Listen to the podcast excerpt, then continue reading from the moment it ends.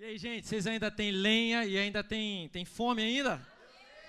Ou vocês queimaram tudo? Não? Ainda tem fome, ainda tem lenha? Amém, amém. Glória a Deus. Para mim é motivo de muito prazer, de muita alegria estar aqui juntamente com a minha esposa, essa menina maravilhosa aqui. A gente pastoreia o campus lá em Jacarepaguá. E se você não sabe, nós saímos daqui, né? Eu sou um dos fundadores também dessa igreja, né? Graças a Deus. E sete anos atrás, o pastor Felipe também, pastor Anderson. Vocês conhecem o pastor Anderson, né? O pastor Lourinho está lá com a gente lá em JPA também. Então, obrigado por terem semeado ele para nós, amém? É uma benção. E eu quero que você feche aí seus olhos. Eu não tenho nada para você, amém? Eu não tenho nada para você, mas o Espírito Santo tem, amém? Deus tem algo para você. Então, eu espero que você realmente é, ainda tem aí lenha e ainda tenha fome, porque Daniel não tem nada para você, mas o Espírito Santo ele tem algo para falar nessa noite, amém? Então feche seus olhos com expectativa. Senhor nosso Deus, nós queremos te agradecer por essa noite, Pai. E nós já abrimos o nosso coração e a nossa mente para receber mais e mais de Ti. Nós sabemos, Pai, que o Senhor não nos deixa permanecer da forma que estamos, Pai. Então é por isso que nós estamos com expectativa, porque nós sabemos que o Senhor vai continuar fazendo através de nós. O Senhor não desiste de nós. Muito obrigado, Senhor, porque a cada manhã tua misericórdia tem se renovado e nós estamos prontos para viver o teu chamado, estamos prontos para viver aquilo que o Senhor tem para nós, em nome de Jesus. Amém, amém. Aleluia. O título dessa mensagem é Você não vai parar. Eu vim aqui para te dizer que você não vai parar, amém? Então abre comigo aí sua Bíblia em Gênesis, capítulo 11. Você não vai parar. Gênesis capítulo 11, versículo 27. 11, 27 diz assim: Esta é a história da família de Terá. Terá gerou Abrão, Naor e Arã. E Arã gerou Ló. Arã morreu em Ur dos Caldeus, sua terra natal, quando ainda vivia Terá seu pai. Tanto Abraão quanto, como Naor casaram-se e o nome da mulher de Abraão era Sarai. E o nome da mulher de Naor era Milca. Esta era filha de Arã, pai de Milca e de Isca. Presta atenção nisso. Ora, Sarai era estéril, não podia ter filhos. E Terá tomou seu filho Abraão, seu neto Ló, filho de Arã, e sua nora, sua nora Sarai, mulher de seu filho Abraão, e juntos partiram de Ur dos Caldeus para Canaã. Mas ao chegarem em Arã, estabeleceram-se ali. Terá viveu 205 anos e morreu em Canaã? Não? O que está escrito aí na tua Bíblia? Terá viveu 205 anos e morreu em Arã. O título dessa mensagem já chama de fato atenção para o que Deus quer falar com a gente nessa noite. Sabe, Terá, pai de Abraão, a história de Abraão começa lá com Terá. Talvez você já tenha ouvido falar no pai da fé, né, que é Abraão. Mas toda história tem um começo. E o começo da história de Abraão começa lá na genealogia dele, no pai dele. O pai dele, chamado Terá, recebe um direcionamento para ir para a terra de Canaã. Mas você já deve ter ouvido falar que a família de Abraão é uma família próspera, uma família abençoada, uma família de fazendas. E Terá era um homem de negócios, era um homem próspero, um homem de fazendas. Só que a palavra fala que ele pega toda a sua família depois que um dos filhos morre, né? Que é Arã também. E quando Arã morre, ele pega lá Abraão, pega a, a, a sua família, pega o seu neto Ló e fala: Olha, Deus me deu um direcionamento e nós vamos para Canaã. Então vamos pegar tudo que a gente tem, vamos sair daqui da terra de Ur dos Caldeus e vamos para Canaã. Só que a palavra fala que ao chegar em Arã, não em Canaã, ao chegar em Arã, Terá, ele se estabelece ali. Talvez você esteja pensando, né? Mas o que que isso tem a ver? Por que, que é importante esse detalhe de Terá não ter chegado em Canaã, mas ter parado em Arã? Veja bem, Deus dá uma direção para Terá, ele reúne toda a sua família como um patriarca e ele junta todo mundo, ele fala: "Olha, nós temos um destino final. Nós temos um objetivo a cumprir, temos uma jornada a seguir". Mas quando ele chega no meio do caminho, ele chega lá em Arã, ele se estabelece em Arã. E você sabe por que que ele se estabelece em Arã? Teólogos dizem, estudiosos, estudiosos dizem que Arã era uma cidade muito próspera, uma cidade onde negociadores poderiam ficar lá tranquilamente, fazer seus negócios e prosperava. E ali você vê, se você estuda né, a história de Abraão, você vê que a fazenda de Terá é aumentada, as riquezas do seu pai são aumentadas. Então Terá ele se acostuma com isso. Terá, ele chega lá em Arã, mas o destino final dele era Canaã. Mas ele começa a ver as coisas dele prosperarem, ele começa a ver os negócios dele prosperarem. E aí talvez você esteja pensando, mas pastor, o que que isso tem a ver? Será que não é bom eu prosperar? Será que não é bom eu fazer os meus negócios e começar a ver as minhas coisas dando certo? Depende. E aí é o que Deus fala para nós, o primeiro ensinamento dessa noite. Cuidado com a parada temporária que pode se tornar permanente. Sabe o que significa Arã nos dias de hoje, querido? Arã nos dias de hoje significa tudo aquilo que pode tirar você do centro da vontade de Deus. Terá tinha que chegar em Canaã mas ele para em Arã porque ele começa a ficar vislumbrado com as coisas naturais. Ele começa a ver as coisas dando certo e aí ele cai na zona de conforto. E ali está tudo dando certo naturalmente. Para que chegar em Canaã? Para que chegar no objetivo principal se eu estou vendo as minhas coisas prosperando?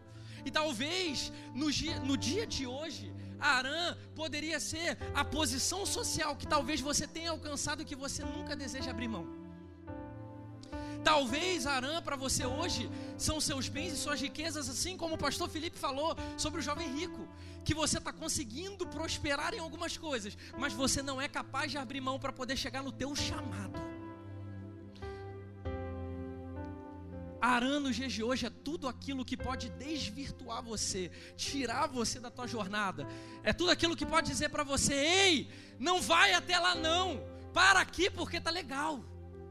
Fica aqui, porque tá legal, tá bom. Você tá vendo as coisas acontecendo. Só continua nesse flow. Mas Deus não mandou você parar em Arã. Deus mandou você chegar em Canaã. Deus mandou você seguir o teu caminho. Então cuidado com a parada temporária em Arã, porque ela pode se tornar permanente. E sabe, queridos, todo herói da fé, ele precisa chegar em um momento aonde ele vai decidir se ele quer viver na zona de conforto ou se ele quer de fato viver o chamado dele. Abraão não virou um pai da fé à toa. Ele não foi escolhido por Deus à toa. Mas é porque Abraão ele estava disposto a obedecer, custasse o valor que fosse. Custe o que custar. E aí, se você continua lendo. Vamos pular para o capítulo 12. Se você continuar lendo, olha só o que, que diz aqui no capítulo 12. Então o Senhor disse a Abraão: Não foi para Terá, Terá já tinha morrido aqui. O Senhor disse a Abraão: Saia da sua terra do meio dos seus parentes e da casa de seu pai, e vá para uma terra que eu lhe mostrarei. Agora presta atenção: farei de você um grande povo, e o abençoarei, e tornarei famoso o teu nome, você será uma bênção. Abençoarei os que te abençoarem, e amaldiçoarei os que amaldiçoarem você, e por meio de você todos os povos da terra serão abençoados. Partiu então Abraão, como lhe ordenara o Senhor, e Ló foi com ele. Abraão tinha 75 anos quando saiu de Arã. Só foi quando Terá morreu, quando ele completa 205 anos e ele morre em Arã. Deus volta até Abraão e ele fala: Ei, Abraão, estou ressuscitando em você os sonhos do teu pai. Ei, Abraão, estou fazendo algo novo. Aquilo que morreu no seu pai, eu vou reestabelecer em você. Se você estiver disposto. Sabe, queridos, Deus manda falar isso aqui nessa noite. Deus quer ressuscitar sonhos essa noite.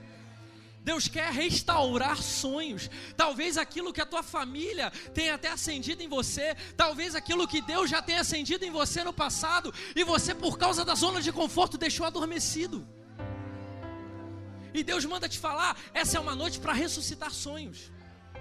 Eu vou ressuscitar algo aqui essa noite.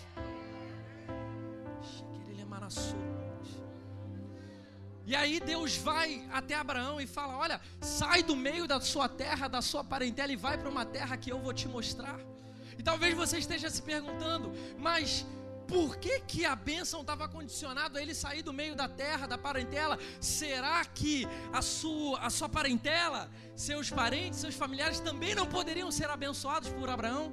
Mas a questão, queridos, é que para a família de Abraão já não importava mais chegar em Canaã. Para a família de Abraão, estava tudo ok ficar em Arã. E é por isso que Deus vira para ele e fala: Ei filho, quero renascer o teu sonho. Só que o que, que acontece? Para eu renascer o teu sonho, você precisa deixar algumas coisas e algumas pessoas para trás. O teu sonho precisa de renúncia para o teu sonho ser realizado, para o teu chamado ser realizado, algumas coisas precisam ser renunciadas.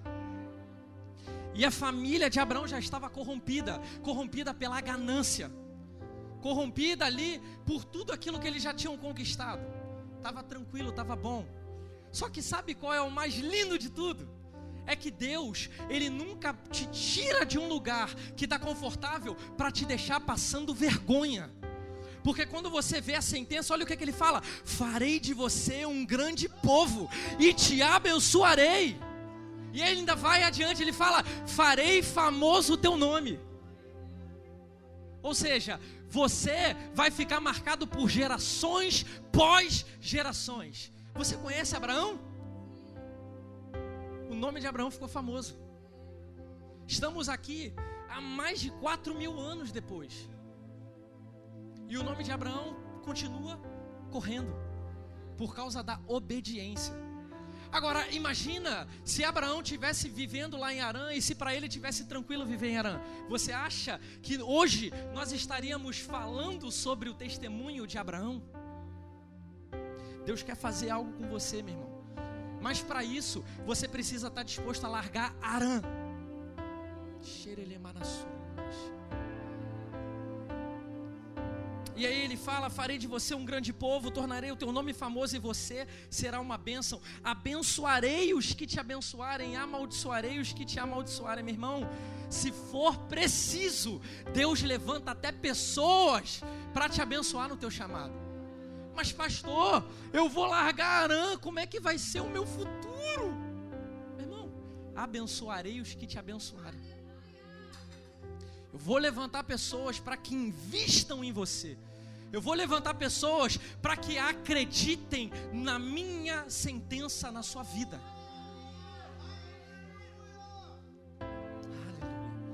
Sabe o que, que isso ensina para nós, queridos?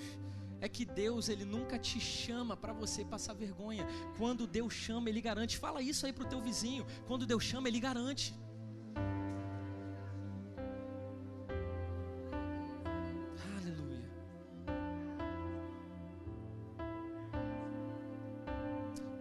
Ensinamento. Quando Deus te chama para viver o desconhecido, Ele sempre sentencia uma promessa. Abraão não sabia o que, é que ele ia viver. Ele estava como a gente falou, ele estava na zona de conforto dele, ele estava ali fazendo os negócios da família, tocando os negócios da família. E aí, de repente, vem um, um convite inusitado da parte de Deus para ele viver algo totalmente desconhecido, porque Deus não fala de fato o que, que ele ia passar. Mas adivinha qual era o lugar onde ele ia chegar? Canaã. Porque lá em Terá já era para ter chegado em Canaã. Mas eles pararam no meio do caminho. E Deus fala: Olha, vai para uma terra que eu vou te mostrar. Você não sabe o que, que vai acontecer amanhã. Ah, você quer segurar? Irmão, quanto mais você segurar, menos você vai ver Deus agindo. Abraão, ele só creu. E é por isso que quando você lê ali, fala que isso foi-lhe imputado como justiça. Porque ele apenas creu, ele não sabia como seria a jornada dele, ele não sabia o que, que estava por vir, quais seriam as aventuras. Mas ele simplesmente falou: Amém, Senhor. Se o Senhor me chama, eu vou. Se o Senhor libera uma palavra para mim, eu tenho tudo o que eu preciso. Eu tenho fome, eu tenho uma lenha. Tenho tudo, tudo, tudo. Para você viver as promessas do Senhor, você precisa estar disposto a se lançar no desconhecido. É que tem muita gente hoje em dia que quer viver o chamado, só que de uma forma palpável. Quer ver tudo acontecendo primeiro. Mas não é assim que funciona com Deus, querido. Não é assim que funciona com Deus. Sabe por quê? Porque Ele quer saber se você está disposto a confiar 100%. Ou você está disposto a confiar apenas quando você vê as coisas bonitinhas. Isso não é fé, querido. Lá em Hebreus 11 fala que a fé é o firme fundamento das coisas que se esperam e a prova das coisas que não se vê. É você ter certeza em algo que você não vê, em algo que não é palpável, em algo que você não está dominando, que está fora do seu controle. Então, se você quer ser um herói da fé, é melhor você começar a estar disposto a se lançar no desconhecido. E se você acha que existe uma chance pequena de você ser envergonhado, só vai ler a palavra de Deus. Só vai ver as promessas que Deus faz. Toda vez que Ele convida, meu irmão, Ele sempre sentencia uma promessa. Toda vez que Ele te chama, Ele sempre fala: Olha, eu vou te abençoar, eu não vou deixar em falta. Glória a Deus por isso. Glória a Deus por isso. E é por isso que tu não vai parar, meu irmão. Deus, Ele te ama tanto que Ele me enviou lá de Jacarepaguá para poder falar isso para você. Porque eu sei que tem pessoas aqui nessa noite que estão pensando em continuar na sua zona de conforto. Mas Deus está falando: sai daí, filho. Sai de Arã Sai de Arã e vai para Canaã, porque eu tenho muitas coisas para você. Tem tantas coisas que você ainda nem imaginou. Você pode ver coisas grandes materiais, você pode ver coisas grandes naturais. Mas o que eu tenho para você são coisas grandes espirituais. E ainda as coisas grandes espirituais são acompanhadas de bênçãos para aqueles que obedecem. Se você estiver anotando, anota, anota isso. Quanto mais você tentar segurar o seu futuro em suas mãos, menos você verá Deus agindo. Quanto mais você tentar segurar o teu futuro em suas mãos, menos você vai ver Deus agindo. Você precisa deixar.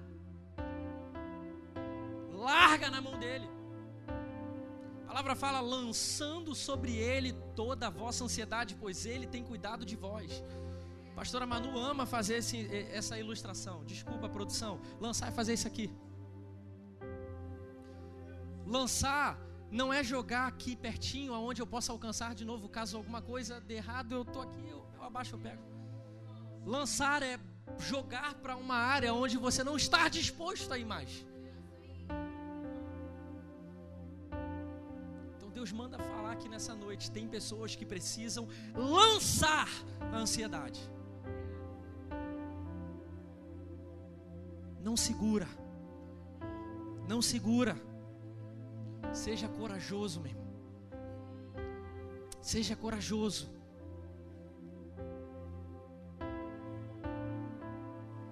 Pula lá para o capítulo 15.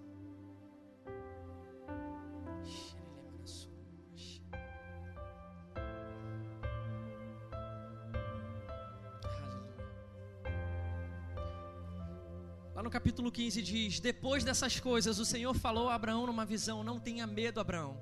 Eu sou o seu escudo. Grande será a sua recompensa. Mas Abraão perguntou: Ó soberano Senhor, o que me darás se continuo sem filhos e o herdeiro que possuo é Eliezer de Damasco? Rapidão. Muitas vezes a gente faz isso. Deus vira para a gente, volta de novo, para poder lembrar as promessas que Ele tem para nós. Ele fala: Ei filho, eu não me esqueci de você. Lembra que eu te chamei e eu falei para você entrar nessa jornada? Eu tô contigo. Eu continuo com você. Mas aí no meio do caminho, até os mais experimentados na obediência e na fé podem acabar fazendo o que Abraão fez. Mas, Senhor, eu não tenho filhos, eu não tenho herdeiros. Sabe quem é o meu herdeiro hoje, Senhor? É Eliezer, o Damasceno. E nada contra Eliezer. Mas a verdade é que Deus tinha uma herança biológica para Abraão. Porque como a gente leu lá no capítulo 11, Sara era estéril. Sara não poderia ter filhos naturalmente. Então, quando Deus chamou Abraão, lá no capítulo 12, depois que Terá morre, ele fala: Ei, Abraão, estou vindo aqui te fazer um convite. Vou abençoar você e vou fazer você pai de uma multidão. Só que a mulher dele não podia ter filhos naturalmente. E aí, chega em um determinado momento que a gente está lendo agora, que Abraão já tinha saído lá de Arã, ele já estava em Canaã, ele já tinha andado por Canaã, ele já tinha ido para o Egito, voltado, e aí ele chega e fala isso para o Senhor. Ele fala: Senhor, eu tenho visto a tua bondade, eu tenho visto realmente a tua fidelidade, eu estou já passando por algumas aventuras aqui. Só que sabe o que, que acontece, Senhor? O Senhor tinha me falado que faria pai de uma multidão. Acontece que nada mudou em relação a mim e a minha esposa. A gente não tem filhos ainda. E a minha semente é Eliezer. Tem hora que até o mais experimentado na fé tende a dar uma escorregadinha e a esquecer que Deus ele nunca muda. E aí às vezes a gente acha que Deus se esqueceu ou a gente acha que o problema que a gente tem, ou a impossibilidade que foi posta sobre a mesa, ela é impossível para Deus resolver. E aí ele fala: Eu não tenho um filho. Aí ele fala e acrescentou: Tu não me deste filho algum. Um servo da minha casa será o meu herdeiro. Então o Senhor deu-lhe a seguinte resposta: Seu herdeiro não será esse. Um filho gerado por você mesmo será o seu herdeiro. Versículo 5: Levando-o para fora da tenda, disse-lhe: Olhe para o céu e as estrelas e conte se é que pode contá-las. Sabe o que, que diz isso aqui, querido? Se você continuar lendo lá no versículo 12, diz assim: e ao pôr do sol, Abraão foi tomado de sono profundo. Antes, quando Deus aparece e está ali conversando com Abraão, ainda não estava de noite. O sol ainda não tinha se posto. Estava de tarde. Então Deus vira para Abraão e fala: Filho, eu não me esqueci da promessa que eu tenho para você. Aí ele fala: Mas Senhor, tu não me deste filho algum. O Senhor me prometeu que eu seria pai de uma multidão. E aí ele fala: Eu não me esqueci. E a tua herança não é Eliezer. Nada contra Eliezer. Mas um filho Deus será o teu herdeiro. Sabe por quê? Porque eu quero mostrar para o mundo todo que eu sou o Deus do impossível. Tua esposa pode não ter condição de ter filho, mas eu posso fazer ela ter filho. Agora, sai da tenda e vai lá para fora, olha para as estrelas e conta as estrelas dos céus. E aí ele fala: se é que pode contá-las, porque está de tarde. Abraão naturalmente não pode ver as estrelas, mas o fato é que se Abraão não pode ver as estrelas, elas nunca deixaram de existir, elas continuam lá. Então é por isso que Deus falou: você está olhando para o céu, você pode ver as estrelas? Conta elas agora se você pode, isso será tua descendência. O que Deus está ensinando para Abraão é: meu filho, você não entendeu ainda? Você ainda não entendeu, Abraão? que quando eu libero uma palavra, você pode olhar para a circunstância, você pode olhar o natural, mas o meu sobrenatural está ali, logo depois, aonde os seus olhos não podem ver.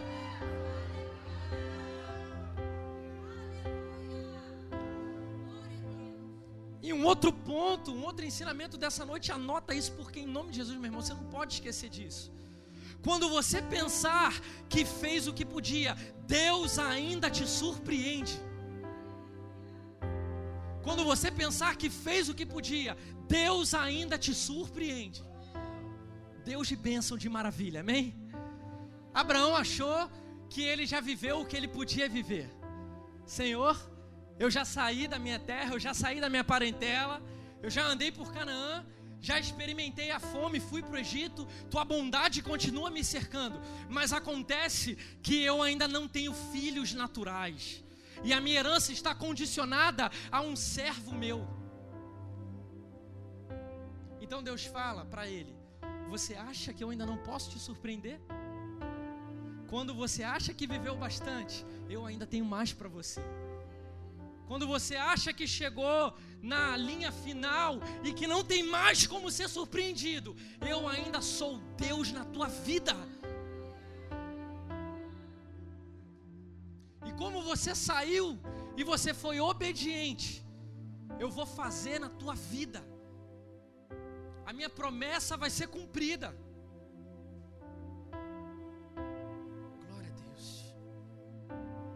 É aqui que muitos acabam errando também é achar que Deus fez o que podia e que não tem como mais Ele surpreender. Tem muito crente que está vivendo assim. Tem muito crente que já está com 10, 15 anos, igual Abraão aqui, já saiu da terra e da parentela. E aí você joga uma figura de linguagem para a tua vida. Você já aceitou Jesus, você já é, fez a Escola United, você fez a EDM, você fez a escola de pastores, entrou no ministério, você está vivendo aí a tua vida. Você acha que Deus já fez o que podia na tua vida e que Ele não pode mais te surpreender? Deus manda falar para você nessa noite que quando você pensar que ainda não tem como, Ele pode fazer.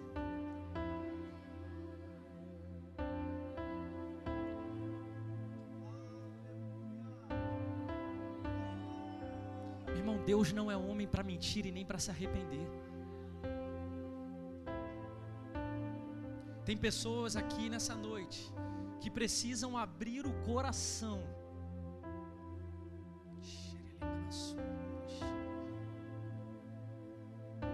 Deixa o Espírito Santo tocar no teu coração nessa noite.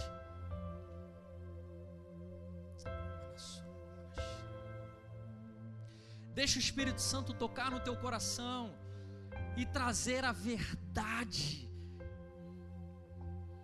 porque a verdade liberta, a verdade transforma. Deixa o Espírito Santo tocar no teu coração para ele mostrar você com olhos espirituais. Porque talvez você está aqui tentando segurar as coisas com os olhos naturais.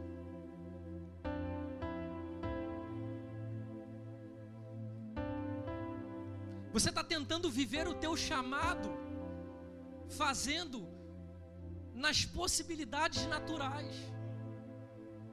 E é por isso que você não tem sido surpreendido. Você não tem sido surpreendido, porque você não está com a expectativa no lugar certo.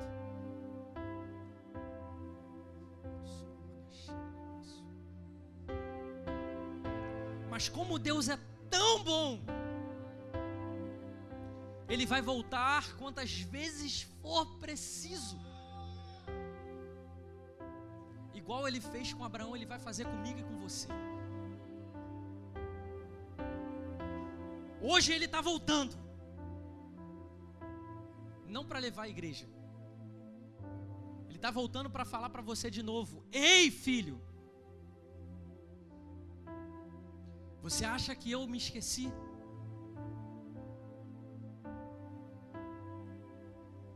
Vou ressuscitar o teu sonho essa noite.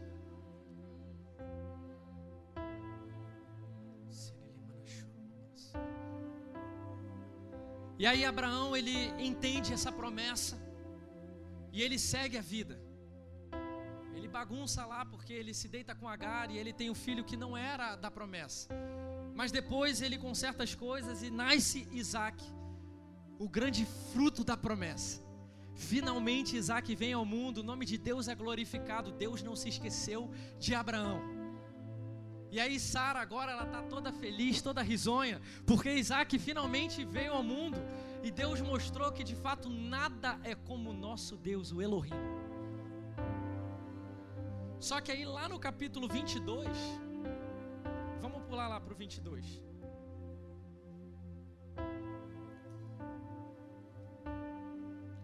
Passado algum tempo, Deus pôs Abraão à prova, dizendo-lhe: Abraão, e ele respondeu: Eis-me aqui. Então disse Deus: Tome o seu filho, seu único filho, Isaque, a quem você ama, e vá para a região de Moriá sacrifique-o ali como holocausto num dos montes que lhe indicarei. E na manhã seguinte, Abraão levantou-se e preparou o seu jumento. Levou consigo dois de seus servos e Isaque, seu filho. Depois de cortar a lenha para o holocausto, partiu em direção ao lugar que Deus lhe havia indicado. E no terceiro dia de viagem, Abraão olhou e viu o lugar de longe. Disse ele a seus servos: Fiquem aqui com o jumento, enquanto eu e o rapaz vamos até lá. Depois de adorarmos, voltaremos. Olha só o que que Abraão fala. Depois de adorarmos, voltaremos. Deus tinha pedido Isaac como oferta. E Abraão já se posiciona diferenciadamente. Porque ele não fala, depois que eu for lá, eu volto. Ele falou: depois que formos lá e adorarmos, nós voltaremos.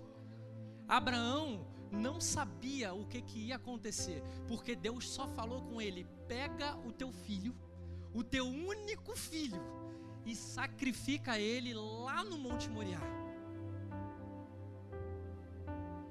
Mais uma vez, Deus vem para Abraão e pede para ele sacrificar a coisa principal que ele tem. No primeiro momento, ele teve que sacrificar o seu conforto, os seus negócios, a sua vidinha. Só que agora, ele está bem novamente, está tudo tranquilo, e ele tinha acabado de experimentar a maior experiência que ele teve. A, a, a esposa dele, estéreo, e eles dois já avançados em idade conseguem conceber um filho que era o filho da promessa, o filho tão esperado. E aí do nada Deus vira de novo para ele e fala: Abraão, olha eu aqui de novo. Será que você está disposto a sacrificar o teu filho, o teu único filho? E Abraão novamente, ele vai sem questionar. E ele fala: Eu vou junto com meu filho e eu vou voltar junto com meu filho. Meu irmão, você tem noção do que, que é você saber que você está indo sacrificar algo, mas você responder numa fé ousada desse nível? E aí, versículo 7, Isaac disse a seu pai Abraão: Meu pai, sim, meu filho, respondeu Abraão. E Isaac perguntou: As brasas e a lenha estão aqui, mas onde está o cordeiro para o holocausto? Eu estou acostumado a ver você sempre separando o cordeiro para ser sacrificado. Só que dessa vez tem alguma coisa esquisita. E aí, sabe qual foi a resposta de Abraão para Isaac? Respondeu Abraão: Deus mesmo há de prover o cordeiro para o holocausto, meu filho. Ou em outras versões fala: Deus há de prover para si. Ali, tá, ali tá bom. Deus proverá para si. Mais uma confissão maravilhosa. Porque Deus pede Isaac. Só que Isaac, perdão, Abraão, ele fala para Isaac: Deus proverá para si o cordeiro. Sabe o que, que isso ensina para mim e para você, meu irmão? Que quando Deus te pede algo, Ele mesmo está disposto a prover para você. Porque quando Abraão leva Isaac para ser sacrificado, e ele amarra Isaac, com certeza Isaac devia estar atordoado naquele momento, porque ele devia. O que está acontecendo aqui? E aí Abraão pega lá o seu punhal, com certeza imaginando: Deus proverá o cordeiro para si. Eu sei que Deus vai me surpreender, porque agora eu já aprendi que quando eu penso que Deus já fez o que podia, Ele ainda pode me surpreender. Eu pego meu punhal e eu levanto. E quando Abraão, eu estou imaginando a cena, tá? Quando Abraão ele, ele pega o punhal para sacrificar Isaac, Deus vira para ele e fala: Abraão, larga isso. Não estenda o punhal sobre o seu filho. Abre os teus olhos e vê. E quando Abraão abre os olhos, isso é muito profético. Porque quando Abraão abre os olhos, ele vê o cordeiro amarrado no mato. o cordeiro já estava até amarrado, pronto para ser sacrificado. Quando Deus te pede algo, Ele mesmo está disposto a prover para você, meu. Você precisa entender isso e abraçar essa verdade. Porque Deus não é Deus para te envergonhar. Deus não estava interessado em tirar a bênção de Abraão. Quando ele chama lá em Arã, ele fala: Estou te tirando da tua zona de conforto, mas eu vou te abençoar, besta. Eu vou levantar pessoas para te abençoar. E agora que você está disposto a sacrificar o teu único filho, a bênção maior que você poderia ter, a tua grande herança. Já que você está disposto, abre os teus olhos e vê o cordeiro preparadinho para você. Você pode abrir os teus olhos espirituais e ver o cordeiro amarrado e todo preparado para ser sacrificado?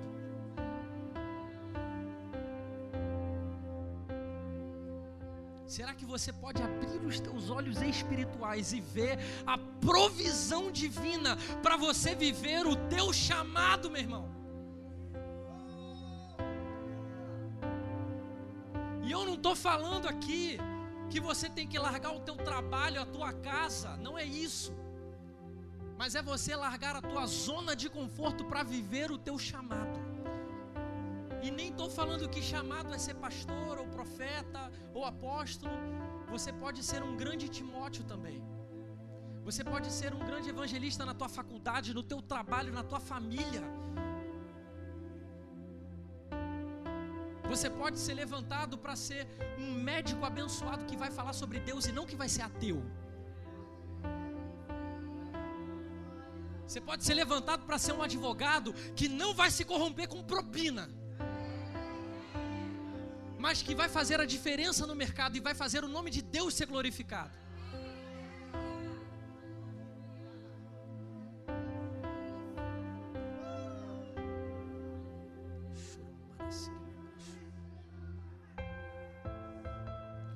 Você esteja disposto essa noite para abrir os teus olhos espirituais. Que você esteja disposto essa noite quando ele te pedir alguma coisa, você falar: Deus proverá para si. Ele me pede, mas ele já está disposto a fazer. Ele só quer ver a minha obediência. Ele só quer ver eu me entregando por completo. Ele só quer ver se eu sou capaz de falar: Eis-me aqui. E eu espero que essa noite você esteja disposto a dizer: Eis-me aqui. Porque Ele me mandou te dizer que hoje Ele vai ressuscitar os teus sonhos.